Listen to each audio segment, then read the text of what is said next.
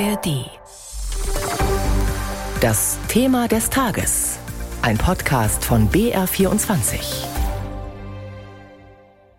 Deutschland steht an der Seite Israels. Das will Kanzler Scholz gerade mit seinem Besuch dort auch nochmal ganz deutlich machen. Und er hat es auch nochmal genau so gesagt, heute Vormittag nämlich, nach einem Treffen mit dem jordanischen König Abdullah in Berlin. Scholz verlangt aber auch, dass in den abgeriegelten Gazastreifen humanitäre Hilfe kommen muss.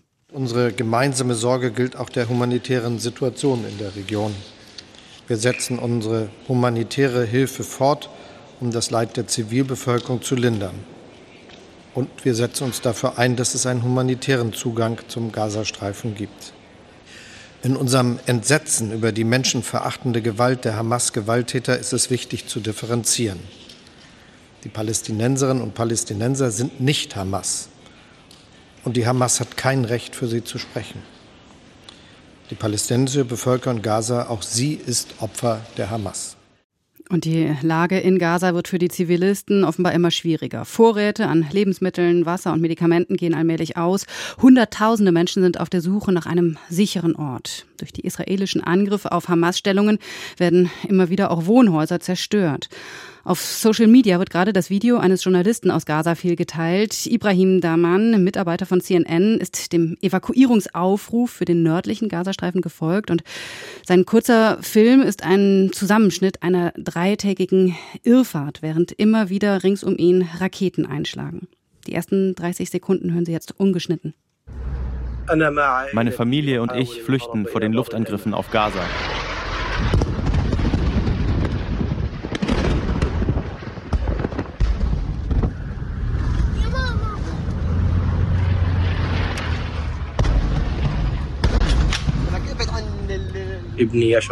Mein Sohn hat große Angst. Ich sage ihm, er soll keine Angst haben. Aber ich habe auch Angst. Ich weiß nicht, wo wir langfahren. Wohin? Wo soll ich hin? Mein Zuhause, meine Familie, mein Leben sind hier. Wir erreichen ein Hotel in der Nähe. Sie greifen keine Hotels an, oder? Nein, sie greifen keine Hotels an. In meinem Inneren weiß ich, dass kein Gebäude sicher ist. Wir sehen vom Hotelzimmer aus die Luftangriffe. Die Explosionen halten uns bei Nacht wach.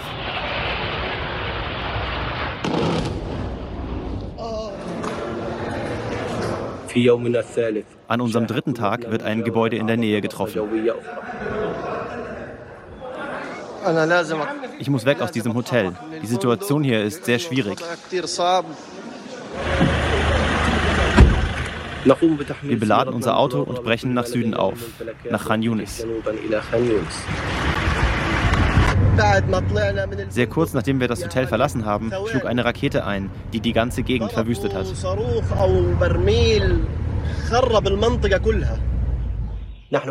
Jetzt sind wir in Khan Yunis. Es gibt nach wie vor Luftschläge, aber hier ist es sicherer. Es ist eine Frage der Zeit, bis wir wieder fliehen müssen. Ich hoffe, dass wir eines Tages zurück nach Hause können. Eindrücke aus Gaza waren das von einem CNN-Mitarbeiter. Etwas mehr als zwei Millionen Menschen leben im Gazastreifen und ihr einziger Zugang für Lebensmittel ist seit langem der südliche Grenzübergang Rafah aus Ägypten. Aber Rafah ist dicht, es staut sich auf beiden Seiten Menschen, die raus wollen natürlich aus Gaza und vor allem aber auch Lastwagenkolonnen mit Lebensmitteln und Medikamenten auf ägyptischer Seite. Diese internationale Hilfe, die dringend nach Gaza soll, die kann eben nur durch Rafah kommen und ich bin jetzt in Kairo verbunden mit unserer Korrespondentin Anna Osius. Hallo. Guten Tag, ich grüße Sie. Frau Osius, wer ist denn da für hauptverantwortlich, dass dieser Grenzübergang dicht ist? Ist das Ägypten oder ist das Israel?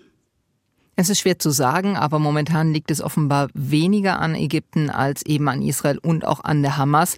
Es heißt, es würden Sicherheitsgarantien fehlen. Ägypten hat sich ja offenbar mit dem US-Außenministerium darauf verständigt, dass Hilfslieferungen reinkommen sollen. Ägypten hat sehr früh angeboten, Hilfe für Gaza. Ja, sie wollen eben nur nicht ganz viele palästinensische Flüchtlinge aufnehmen. Aber das große Problem ist jetzt offenbar, dass dieser Grenzübergang immer noch geschlossen ist. Auf der einen Seite stauen sich die Lastwagen ägyptischer Seite, die eben mit Hilfslieferungen reinkommen wollen nach Gaza. Und auf der Gaza-Seite stehen ganz viele Palästinenser, vor allem Doppelstaatler, ausländische Staatsbürger, die große Hoffnung haben, eben über diesen Grenzübergang rauszukommen, denen man das auch versprochen hat. Aber bis jetzt scheint es da noch keine Bewegung zu geben. In den vergangenen Tagen hat es immer wieder Beschuss von israelischer Seite auf diesen Grenzübergang gegeben.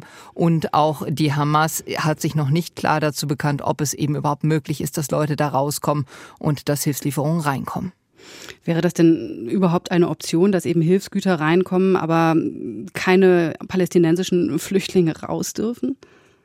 Ja, also Ägypten hat das tatsächlich als Option auch ganz klar genannt. Was Ägypten verhindern will, ist eben eine Massenflucht. Das heißt, dass Hunderttausende Palästinenser aus dem Gazastreifen auf die Sinai-Halbinsel kommen könnten. Das ist die ägyptische Angst, weil man große Sorge hat, dass die palästinensischen Flüchtlinge bleiben könnten. Man sieht das an Ländern wie Jordanien oder Libanon. Allein in Jordanien leben rund zwei Millionen palästinensischer Flüchtlinge.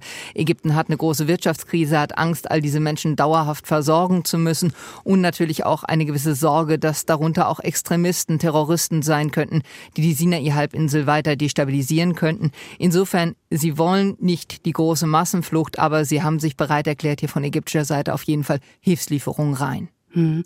Das ist ja interessant. Sie haben jetzt eben diese ägyptische Angst vor den palästinensischen Flüchtlingen angesprochen. Ganz ähnlich war ja heute auch von König Abdullah von Jordanien ähm, zu hören, dass er unbedingt verhindern möchte, dass palästinensische Flüchtlinge in sein Land kommen. Ist es also da dann nicht besonders weit her mit der Solidarität in der arabischen Welt mit den Palästinensern? Ja, das ist wirklich eine etwas fragwürdige Solidarität, das sagen Beobachter immer wieder und kritisieren natürlich auch die Argumentation, die in der arabischen Welt genannt wird, oft als etwas zynisch, dass es nämlich heißt, nein, man könne doch im Sinne der palästinensischen Sache eigentlich nicht jetzt die palästinensischen Flüchtlinge aufnehmen, denn so ist die Argumentation, würden alle Palästinenser den Gazastreifen verlassen, dann könnte ja Israel den leicht übernehmen und das sei doch nicht im Sinne der Palästinenser. Und da sagen Beobachter eben ganz klar, diese Argumentation ist doch etwas zynisch angesichts des massiven Leids, was die Bevölkerung gerade im Gazastreifen erlebt. Wir haben es ja eben gehört. Jetzt stehen insgesamt ja die Zeichen gerade nicht auf Vermittlung, aber Ägypten hatte ja in der Vergangenheit durchaus öfter diese Rolle übernommen, Vermittler zwischen den Palästinensern und den Israelis. Ist es möglich, dass Ägypten diese Rolle auch jetzt, also oder in Monaten, in Wochen wieder übernehmen wird? Absolut. Ägypten hat sich da angeboten und hat eben ja historisch, Sie sprechen es an, diese Vermittlerrolle. Ägypten hat ja eine sehr spannende Rolle, weil es eben als eines der wenigen arabischen Länder Frieden mit Israel geschlossen hat, schon 1979.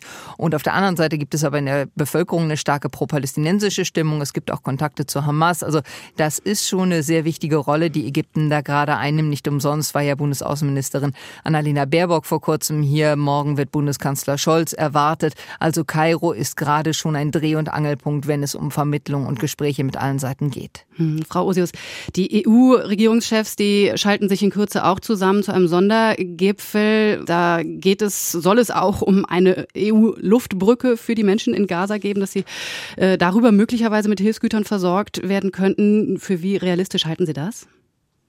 Ja, diese Luftbrücke ist angedacht, aber dazu muss natürlich erstmal die Grenze offen sein. man muss ganz klar sagen, selbst wenn diese Luftbrücke in Gang geht, heißt das noch nicht, dass die Hilfe tatsächlich in Gaza ist. Das heißt, der Gedanke dieser Luftbrücke ist, dass Flugzeuge eben äh, mit Hilfslieferungen auf dem Flughafen Al-Arish auf der Sinai-Halbinsel hier in Ägypten landen werden und von dort müssen dann die Hilfsgüter per Landweg weiter transportiert werden. Das ist dann etwa noch mindestens eine Stunde Fahrt bis zur Grenze. Und dort ist natürlich die entscheidende Frage, wie kommen die Hilfslieferungen rüber. Berichten zufolge soll auch die Straße, die dann eben über die Grenze geht, auf der palästinensischen Seite stark beschädigt worden sein durch eben israelische Luftangriffe. Das heißt, da muss offenbar auch erstmal repariert werden, bevor überhaupt Lastwagen rüberrollen können. Vielen Dank, Anna Osius, live aus Kairo, für diese Einschätzungen zur Lage der Menschen im Gazastreifen. Wie lange dauert noch der Krieg in der Ukraine? Das fragen wir uns seit dem ersten Tag im Podcast Streitkräfte und Strategien. Wie erfolgreich ist die Gegenoffensive? Die Ukrainer kommen, wenn überhaupt, dann sehr langsam voran. Sie kommen unter ständigem Beschuss voran, weil konstant nahezu Artilleriebeschuss herrscht. Und was sagen eigentlich Militärexperten über die Waffenlieferungen? Wir streiten ja in Deutschland ja auch leidenschaftlich über Wärmepumpen, aber wir streiten nicht über Leopard oder wir überlegen uns noch nicht, wie wir Leopard oder Puma-Bestellungen ein bisschen schneller durch die Runden kriegen. Ich bin Anna Engelke. Und ich bin Carsten Schmiester. Wir ordnen die Nachrichten aus der Ukraine ein. Jeden Dienstag und Freitag. Hören Sie gerne rein und abonnieren Sie den Podcast Streitkräfte und Strategien, zum Beispiel in der ARD Audiothek.